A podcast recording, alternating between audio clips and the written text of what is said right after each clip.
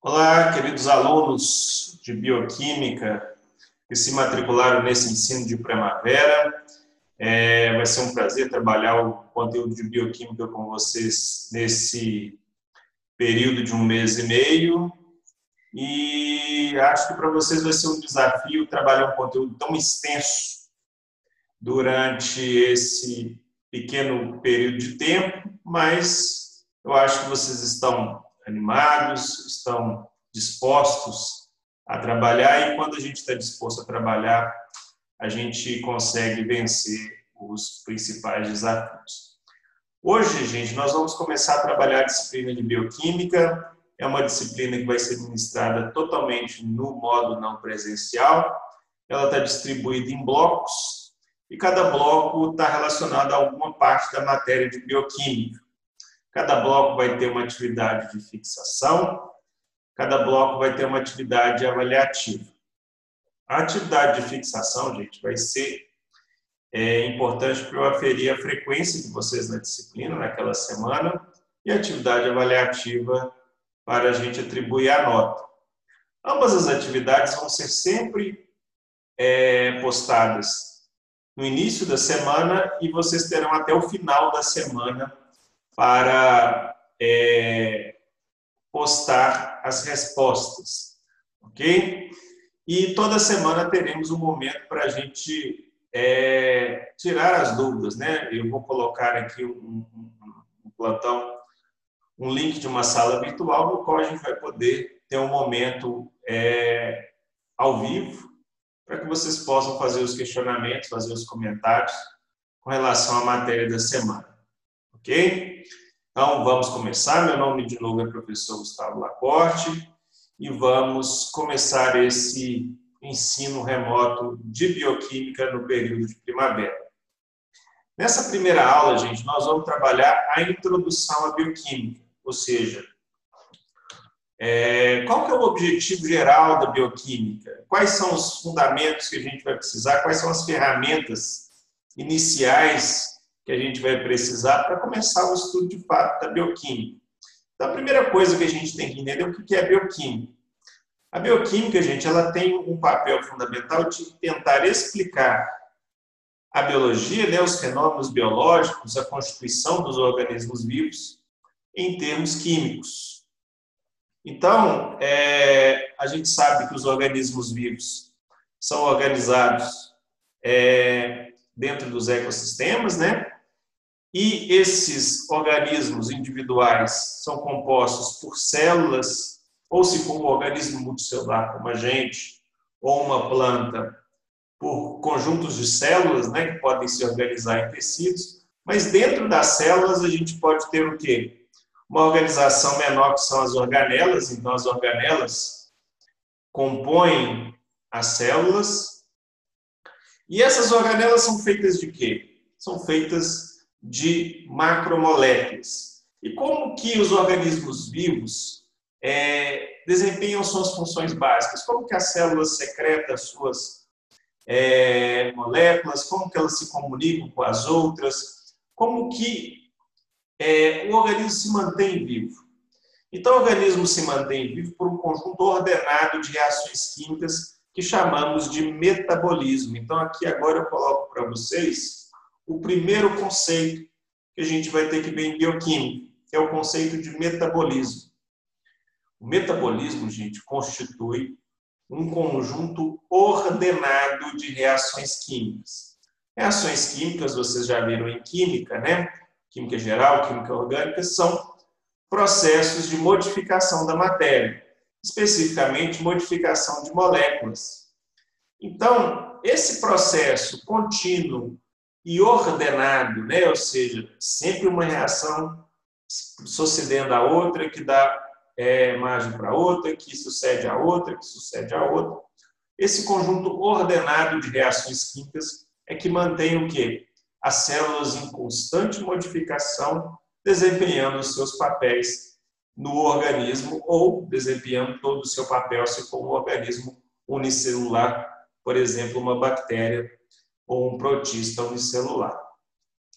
Então, o organismo vivo, em especial a célula, né, que é a unidade básica dos organismos vivos, é formado por várias moléculas que podem se organizar, né, interagir formando macromoléculas, e essas macromoléculas podem interagir ainda no nível mais é, complexo, que são as organelas. Mitocôndria, é, complexo de Golgi, ribossomos, né? A gente vai ver. É, e todas essas moléculas e organelas estão em constante modificação. E essas várias modificações são frutos de um conjunto ordenado de reações químicas que chamamos, no geral, de metabolismo. Então, na aula de bioquímica, nessas aulas de bioquímica, nós vamos ver quais são as principais moléculas que formam os organismos vivos, que formam as organelas da célula, e como que essas moléculas são modificadas através de reações químicas. Então, na aula de hoje, nós vamos ver quais são as principais reações químicas que, que, que ocorrem nos organismos vivos. A gente vai ver que, por mais que existam uma infinidade de reações químicas possíveis, existem cinco categorias de reações bioquímicas, ou seja, cinco tipos de reações químicas que ocorrem mais comumente ou com mais frequência nos organismos vivos. E vamos ver também quais são os tipos de macromoléculas e de biomoléculas que vamos ver que compõem as células e os seres vivos. Esse é o objetivo dessa nossa disciplina. Primeiro nós vamos ver quais são as categorias de moléculas depois nós vamos ver como é o metabolismo, como é a modificação dessas moléculas dentro das células. Ok? Então, esse é o objetivo da nossa disciplina. E por que a gente estuda bioquímica? Porque a bioquímica ela é aplicada às várias áreas da ciência, né? Ela pode ser aplicada, por exemplo, às ciências ambientais, porque porque vários processos é, biogeoquímicos, né, ciclagem de nutrientes, é, transformações é, de gases, por exemplo, a, a, diminuição dos gases de efeito estufa, a renovação dos níveis de oxigênio, todas elas estão relacionadas a processos bioquímicos, ou seja, são reações químicas que ocorrem dentro de organismos vivos que prestam alguns serviços para o ecossistema, serviços ambientais. Então, por exemplo, a ciclagem de nutrientes em bactérias e fungos do solo são decorrentes de quê? De reações químicas que acontecem nessas bactérias. A ciclagem dos, dos gases de efeito estufa, principalmente o CO2, ocorre o quê? A transformação desse CO2 em oxigênio por um processo bioquímico, a fotossíntese, que também é um conjunto ordenado de reações químicas que acontecem nos organismos fotossintetizantes, principalmente as plantas. Né? A gente sabe que não é só as plantas que fazem fotossíntese, mas principalmente elas. Existem vários produtos que servem à sociedade humana que são produzidos parcialmente ou totalmente por processos bioquímicos, ou seja, por meio de reações químicas que ocorrem em organismos vivos. Um exemplo clássico é o que?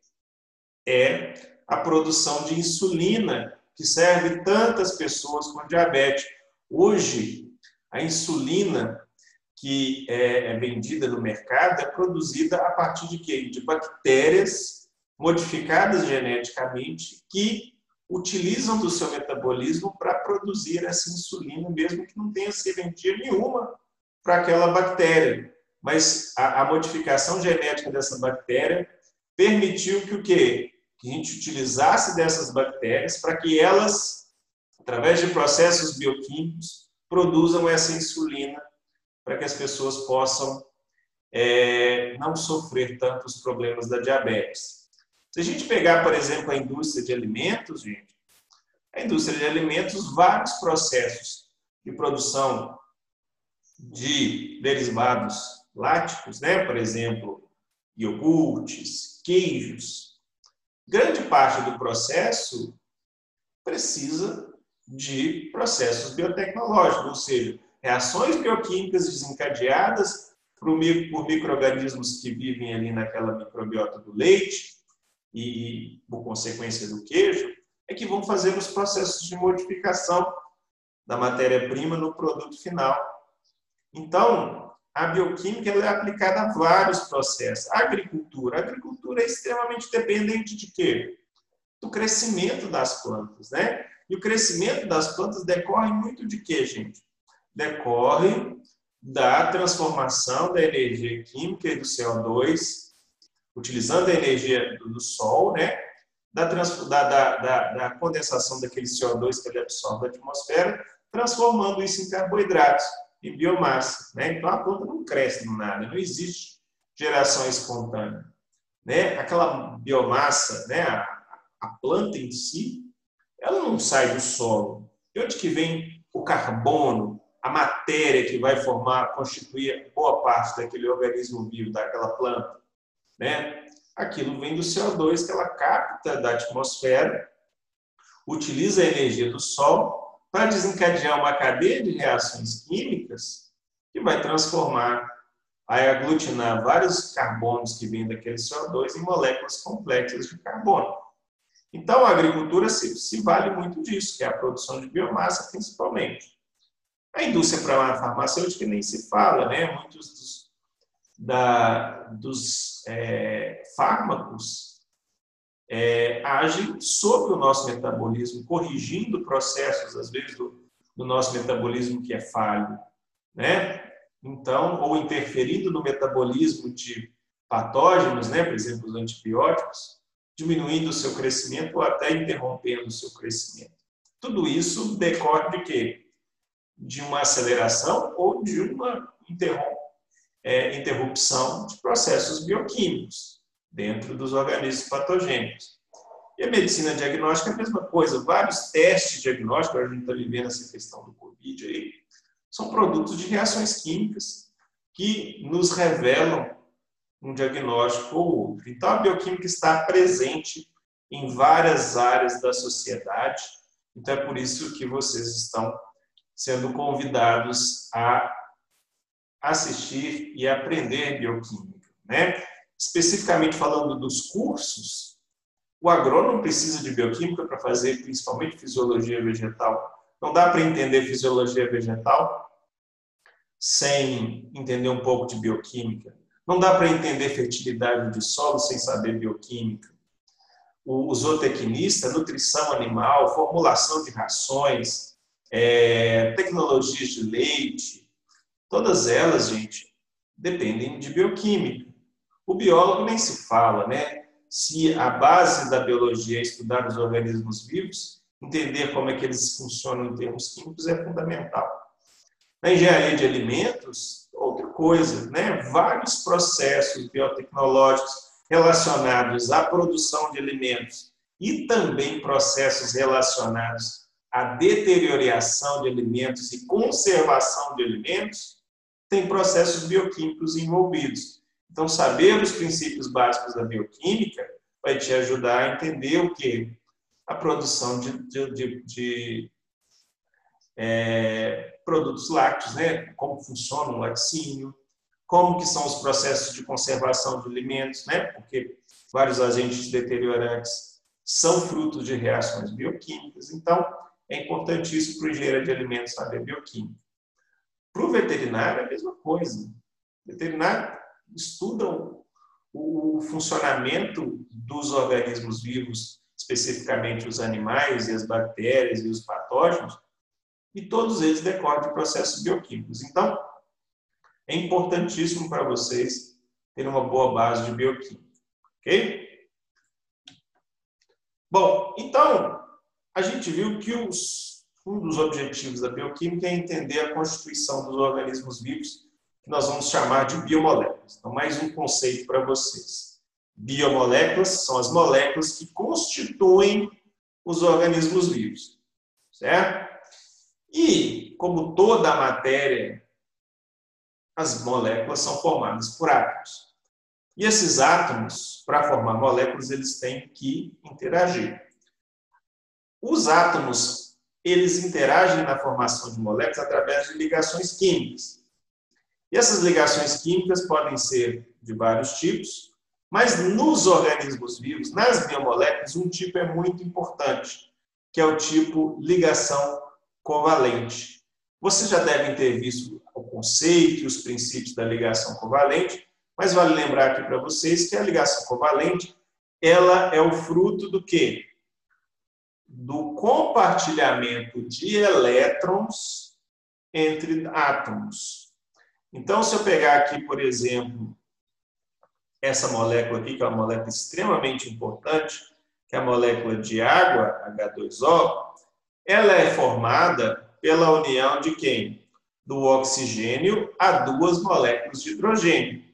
Então, o hidrogênio, cada hidrogênio vai formar o quê? Uma ligação covalente, ou seja, vai compartilhar dois elétrons com o átomo de oxigênio. Então, quando a gente fala que formou-se ali uma ligação covalente, significa que o quê? Que o oxigênio compartilhou um elétron com o hidrogênio, ao mesmo tempo que aquele hidrogênio compartilhou o seu elétron com o oxigênio. E esse tipo de interação entre átomos do tipo ligação covalente, ele ocorre basicamente entre quem? Entre o hidrogênio e um ametal e entre quem? Um ametal e outro ametal. Aí a gente vai ter que lembrar um pouco desse conceito de metal e ametal. Os ametais eles têm uma grande característica que é o quê? A tendência de não ceder os seus elétrons. Então, não é comum o quê? O ametal perder elétrons. Então, é, na ligação covalente, geralmente eu estou colocando para interagir átomos que não têm tendência de dar o seu elétron para o outro.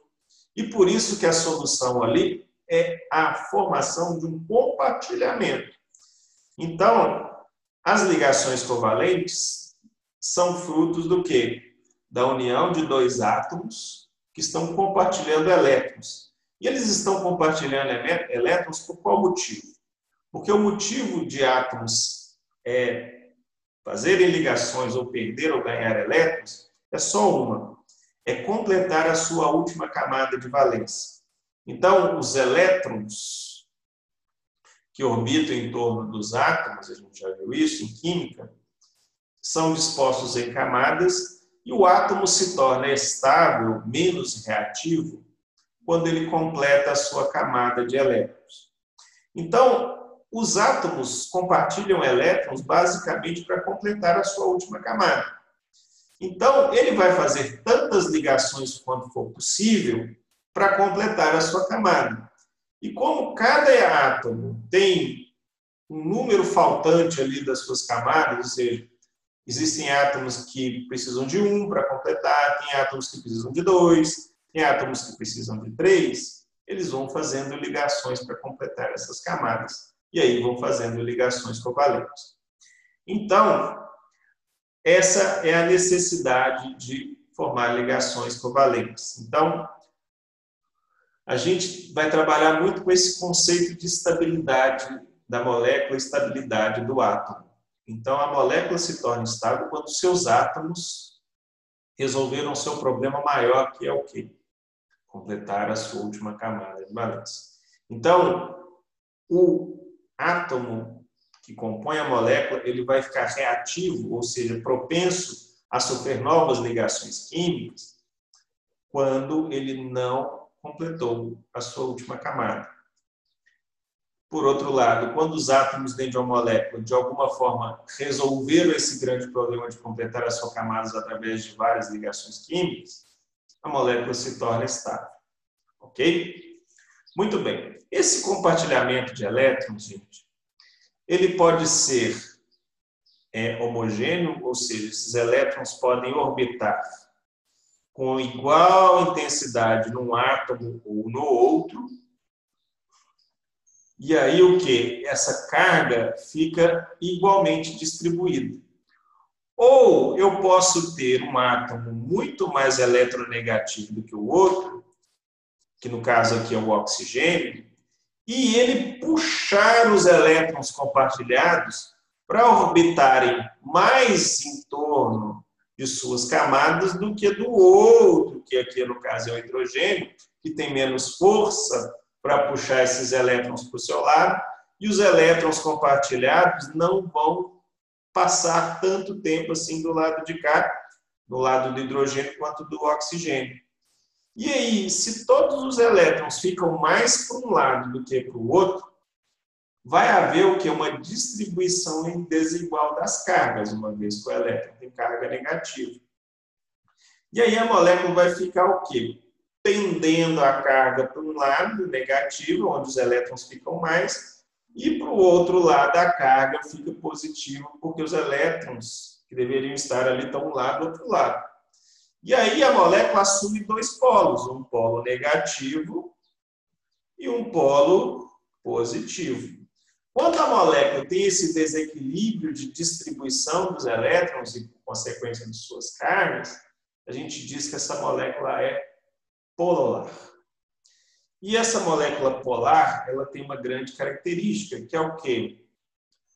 Ela tem um lado negativo e um lado positivo.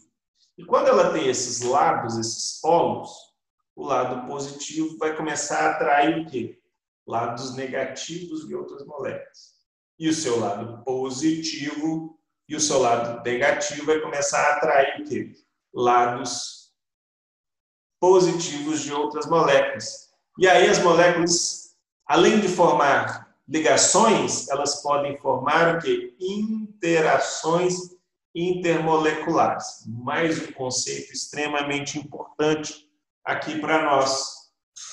O que é uma interação intermolecular?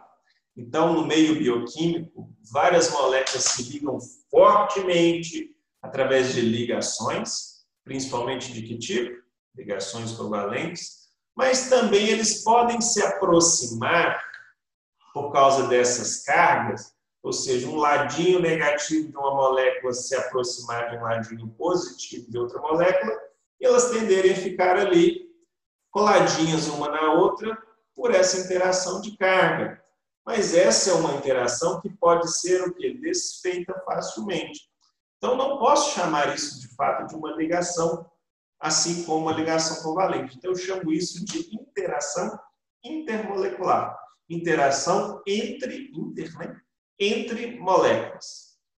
E uma interação intermolecular muito comum entre biomoléculas, porque as biomoléculas têm muitos átomos de hidrogênio, e também de nitrogênio e oxigênio são as pontes de hidrogênio. Então a gente vai ver muitas biomoléculas interagindo entre si por meio de pontes de hidrogênio. Que são pontes de hidrogênio? São moléculas que têm cargas negativas atraindo hidrogênios que têm carga positiva de outra molécula. Então, o hidrogênio de uma molécula vai estar sempre ali, mais ou menos, não vou falar sempre, mas por várias vezes com carga parcial positiva, ou seja, meio positivo ali. E esse lado meio positivo vai sempre ser atraído por um lado meio negativo de uma outra biomolécula. E esse lado meio negativo da biomolécula geralmente é um lugar onde eu tenho oxigênio e nitrogênio. Muito bem. É, já relembramos o conceito de ligação, de interação intermolecular. Agora vamos ver que as biomoléculas, gente, por mais que existam mais de 100 tipos de elementos químicos já identificados, é, as biomoléculas são formadas por apenas alguns. E mais ainda, apenas Seis desses elementos possíveis da tabela periódica representam praticamente 99% dos átomos que compõem as biomoléculas. Então, se a gente pegar esse desenho que está aqui da tabela periódica, a gente pode ver o seguinte, que esses elementos aqui em verde praticamente não são encontrados nas moléculas vivas. Ah, Gustavo, eu vi num, livro que, por exemplo, eu tenho o, o cádmio numa bactéria XYZ lá. Lógico que pode ocorrer, mas não é comum. E aí, existem esses átomos aqui em amarelo, esses elementos em amarelo, que são chamados elementos traço, que são comumente encontrados em organismos vivos, comumente encontrados em biomoléculas, mas numa frequência muito baixa. Eles são importantíssimos, por exemplo, manganês, magnésio, níquel, porém são encontrados numa abundância muito menor do que estes aqui, ó, que estão colocados em rosa.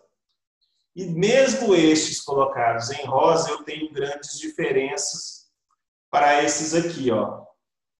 Hidrogênio, carbono, nitrogênio, oxigênio, fósforo e enxofre. Esses seis elementos químicos representam 99% da matéria orgânica, da matéria viva. Se a gente pegar, por exemplo, e comparar a composição de elementos químicos do corpo humano e, por exemplo, os minerais né, da crosta terrestre, a gente vai ver que há uma grande diferença na distribuição de, átomos. Então, se a gente pegar aqui, ó, esses átomos aqui, ó, são os principais. E aí, gente, se a gente comparar com a crosta terrestre, é muito diferente. Então, os organismos vivos, eles têm, eles têm um viés, ou seja, eles têm uma concentração de elementos, de alguns elementos muito grande e a presença menor de outros. E alguns praticamente não são encontrados na maioria dos seres vivos. E se a gente pegar esses seis principais, né, os chomps, a gente vê que o quê? Tirando o hidrogênio, o resto são o quê? São ametais. São átomos que não têm a tendência de ceder seus elétrons tem a tendência de ganhar elétrons ou compartilhar. E são átomos que têm o quê? Um número atômico muito pequeno, ou seja, o número de elétrons é pequeno, o número de prótons também é pequeno. Então, o número de camadas também é pequeno. Então, a tendência ali de segurar os seus elétrons é muito grande. E por isso eles tendem a ligar entre si através de ligações covalentes. E vamos olhar aqui em especial esses seis, porque eles são a base das biomoléculas. O carbono, gente, ele tem essas duas camadas, e a última camada para ser preenchida precisa de quê? Da entrada de quatro novos elétrons. Esses quatro novos elétrons podem ser adquiridos de uma, de uma molécula metálica, ou adquiridos, por exemplo, de um hidrogênio, que tem a grande tendência de perder, ou, na grande maioria das vezes, ele vai compartilhar os seus com outros para que todos ganhem nessa, nesse compartilhamento, atingindo o seu objetivo final, que é o quê? Completar a sua última camada. Então, o número de ligações que o carbono vai fazer, normalmente, para atingir a sua estabilidade são quatro. Ele vai fazer quatro ligações covalentes. O nitrogênio, por sua vez, vai fazer três para completar. O oxigênio vai fazer duas. O hidrogênio ele é diferente. Ele pode tanto compartilhar o seu único completando a sua camada, que ele falta só mais um, mas não é raro que ele perca esse elétron para outro átomo para um desses átomos aqui. E aí, quando ele perde o seu elétron, o que sobra nele é apenas um próton. E ele vai formar o famoso H+, que nós vamos ver para frente. O fósforo precisa de três, ele faz três ligações, na maioria das vezes a gente vai encontrar eles nas biomoléculas, e o enxofre vai fazer duas.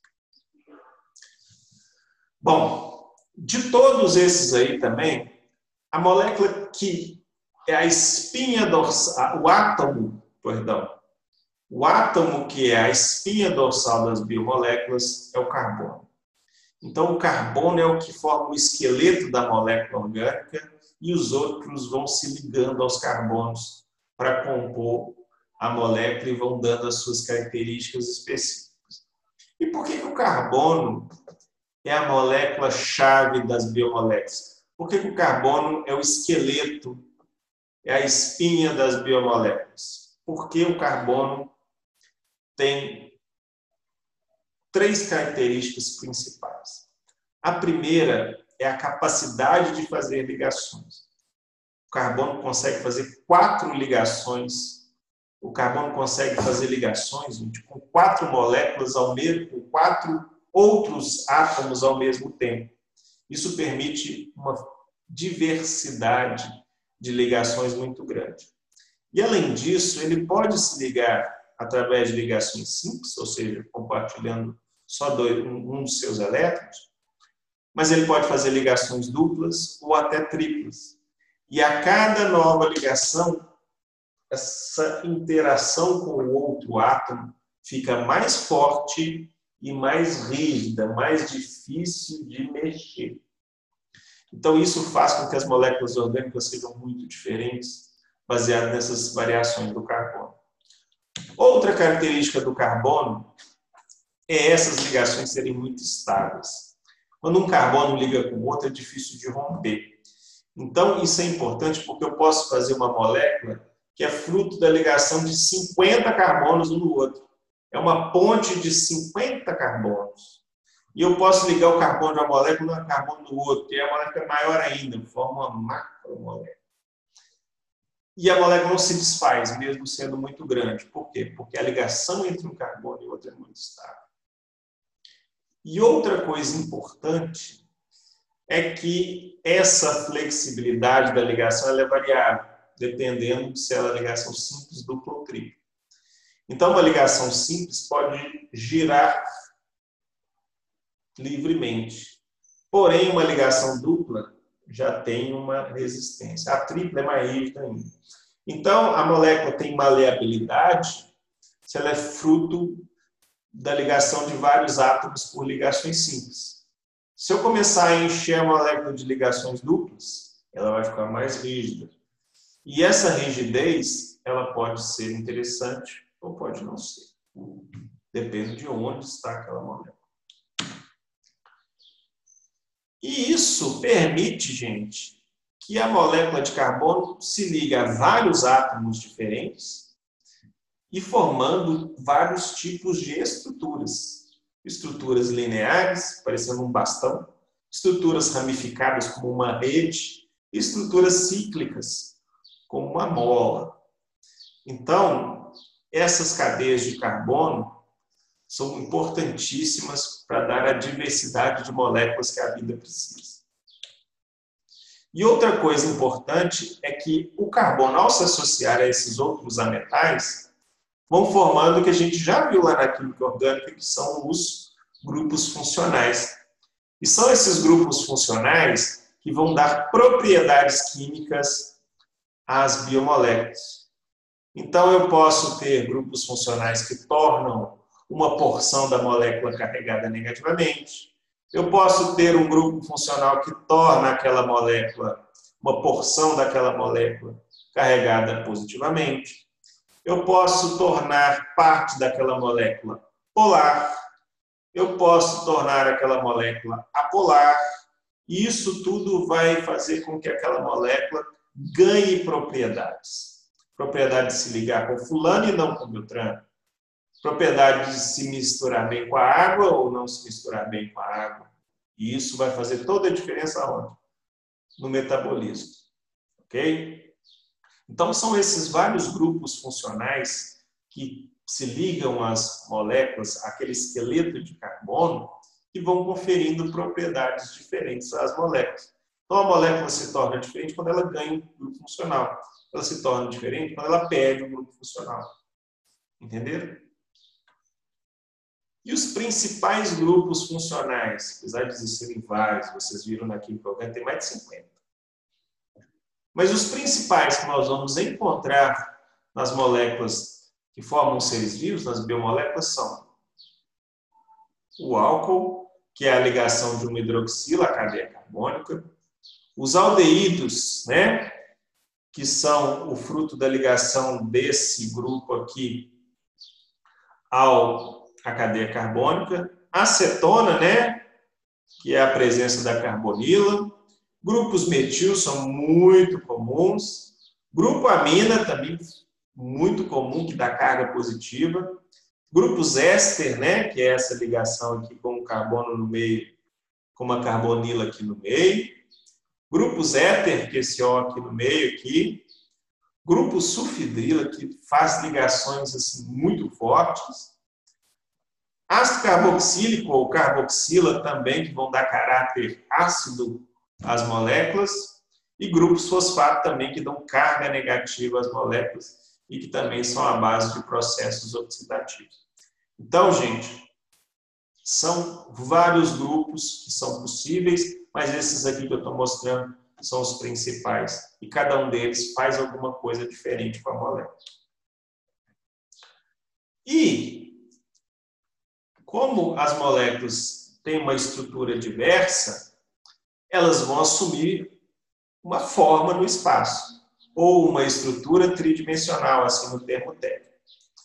E essa estrutura tridimensional, ela é fruto do quê? Da organização desses átomos no espaço. Um empurrando o outro, um atraindo o outro, aí a, a, a molécula assume uma forma no espaço. Então, esse arranjo das moléculas que é fruto da, do arranjo dos átomos, a gente chama de configuração. Existe um outro termo importante, que é o termo de conformação. A conformação, gente, ela é uma organização de átomos ligados a carbonos quirais. O que são carbonos quirais? São carbonos que estão ligados a quatro grupos químicos diferentes. Então, é muito comum eu ter moléculas orgânicas, biomoléculas, que se diferenciam uma das outras simplesmente pela posição no espaço dos grupos em torno do carbono quiral. Por exemplo, aqui, ó, o aspartame que a gente conhece, que é um adoçante, ele tem essa estrutura, com um grupo 1 aqui, um outro grupo 2 aqui para a esquerda, um grupo aqui cíclico entrando dentro do quadro e esse hidrogênio aqui saindo do quadro, saindo aqui para cima de mim.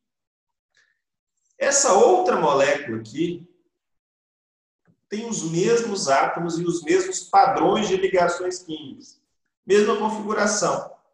Porém, a diferença é que esse grupo cíclico está saindo da projeção enquanto que esse hidrogênio está entrando dentro da projeção. Isso faz com que eles assumam estruturas químicas diferentes. E isso vai fazer toda a diferença no metabolismo, por quê?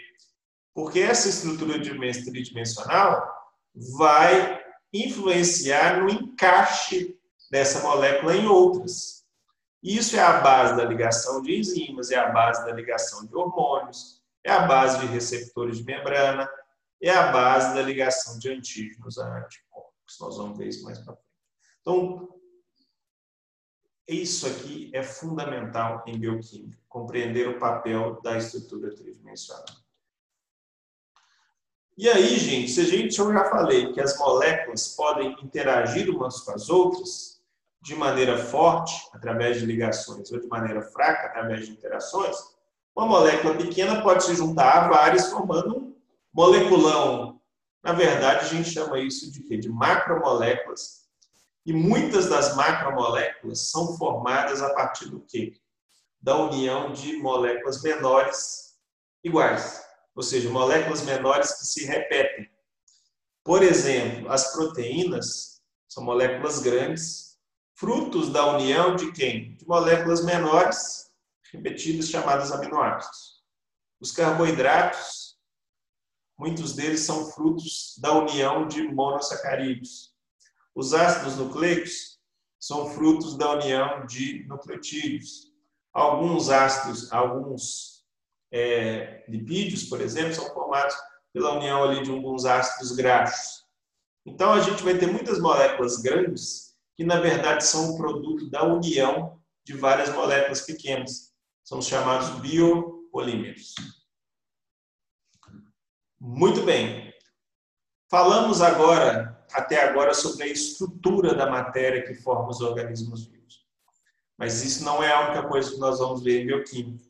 Nós vamos ver que a matéria orgânica dentro da célula é dinâmica. Ela sofre várias modificações. E essas modificações são fruto de reações químicas. E essas reações químicas que ocorrem dentro dos organismos vivos, para a sorte de vocês, caem em cinco grandes categorias de reações químicas. A primeira delas são reações de óxido-redução. Segunda são ligações entre carbonos naquele esqueleto e quebra dessas ligações entre esses carbonos. Eu vou ter também várias reações de rearranjo estrutural, ou seja, troca um grupo de lugar, muda uma ligação por outra. Essas reações a gente também chama de isomerizações. Por quê? Porque ao embaralhar a molécula com os mesmos átomos, eu estou formando isômeros. Vocês vão lembrar disso. Eu posso ter reações de transferência de grupos, no caso, alguns grupos, grupos funcionais, né? Eu posso pegar um pedaço de uma molécula e colocar na outra. Posso transferir um pedaço de uma molécula para outra. E a gente vai ver muito isso. E reações de fusão de moléculas. Então, da mesma forma que a gente vai ter quebras, nós vamos ter várias moléculas se unindo. E, geralmente, o processo de união de moléculas está relacionado a um tipo muito específico de reação química, que é a desidratação. Nós vamos ver aqui para frente. Então, o primeiro processo é a oxidorredução. A oxidação é o quê? É o processo de remoção de elétrons de uma molécula. Então, quando eu tiro elétrons de uma molécula, eu estou oxidando essa molécula. E lógico que esses elétrons não vão para qualquer lugar, eles não vão para o espaço. Quem tirou os elétrons vai ganhar. Então, a molécula que ganha os elétrons chama-se, esse processo de quem ganha é redução. E a molécula que ganha foi reduzida. E a que perde foi oxidada. Então, é muito comum que carbonos e hidrogênios passem por processos de oxidação, ou seja, percam elétrons, da mesma forma que várias reações bioquímicas decorrem do ganho de elétrons por essas moléculas, reações de redução. Segundo tipo, quebra de ligações entre carbonos do esqueleto. Então, eu tenho uma molécula enorme, quero quebrar ela no meio, geralmente eu quebro o quê? A ligação entre carbonos. E aí vai uma, uma importante propriedade para vocês. Quando eu quebro a ligação entre dois carbonos, eu estou, na verdade, o quê? Rompendo aquele pacto entre esses dois carbonos que cada um está colocando um elétron ali para ser compartilhado. Então, quando eu quebro aquela ligação, não é que cada carbono vai levar o seu elétron que estava colocando na parada, não. O mais comum é que eu tenho quebras heterofílicas, onde um dos carbonos sai com os dois elétrons e um carbono sai com nenhum, ou seja, ele sai sem o seu. O carbono que sai sem o seu, ele vai ficar instável porque ele vai ficar com elétron a menos. E o carbono que saiu com um a mais também está instável porque ficou com um elétron a mais. Então, quando eu quebro a ligação entre carbonos, as duas partes não estão estáveis. Então, geralmente, associado a esse processo de quebra, eu já tenho que vir com uma solução de quê? De tampar o buraco, ou seja, fornecer um grupo que tem elétron sobrando para tampar o buraco daquele carbono que ficou, com, que ficou sem o seu, e vir com outro grupo do outro lado da molécula, fornecendo um grupo que está com falta de elétrons para compensar o excesso da outra. Então, isso é muito comum. Terceiro tipo de reação, já falei, são os rearranjos estruturais. Aqui um exemplo, olha só. Aqui a carbonila estava no carbono 1, ela passou para o 2. Eu reembaralho a organização da molécula. Eu faço isômeros, eu faço isomerizações. Muito comum. Quarto tipo são transferência de grupos funcionais. Então, é muito comum eu ter pedaços de uma molécula sendo passados para outros. Tá? E o quinto, eu posso fundir moléculas. Quando eu estou fazendo a fusão de moléculas, eu estou o quê? Juntando duas moléculas que já estavam estáveis. Então, a primeira coisa que eu faço é desestabilizar essas moléculas. E geralmente o que eu faço é tirar hidrogênio de uma e tirar hidroxila da outra. Porque quando eu faço isso, eu desestabilizo uma e desestabilizo a outra e elas vão ficar instáveis. E aí a enzima vem o que? E junta as duas, formando um novo estado estável. Então, esses são os cinco grandes grupos de biomoléculas, ó, de, de reações químicas que modificam as biomoléculas. Nós vamos passar por elas ao longo de todo esse período de primavera.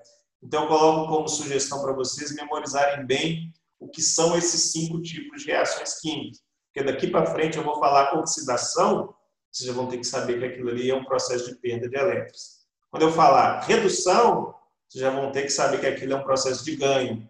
Isomerização, modificação de molécula. Transferência de fosfato, um fosfato saiu uma molécula e foi para outra.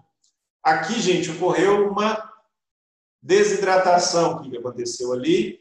Eu juntei duas moléculas com a remoção de um hidrogênio de um e a hidroxila do outro, fundindo as duas moléculas que sobraram. E eu posso ter também, por fim, a hidrólise, que é o contrário da desidratação. Eu posso quebrar moléculas, fornecendo hidrogênio e hidroxila para tampar os buracos. Esses são os cinco tipos de reações químicas que a gente vai ver. Pessoal, essa é a nossa primeira aula, é a nossa aula de introdução à bioquímica.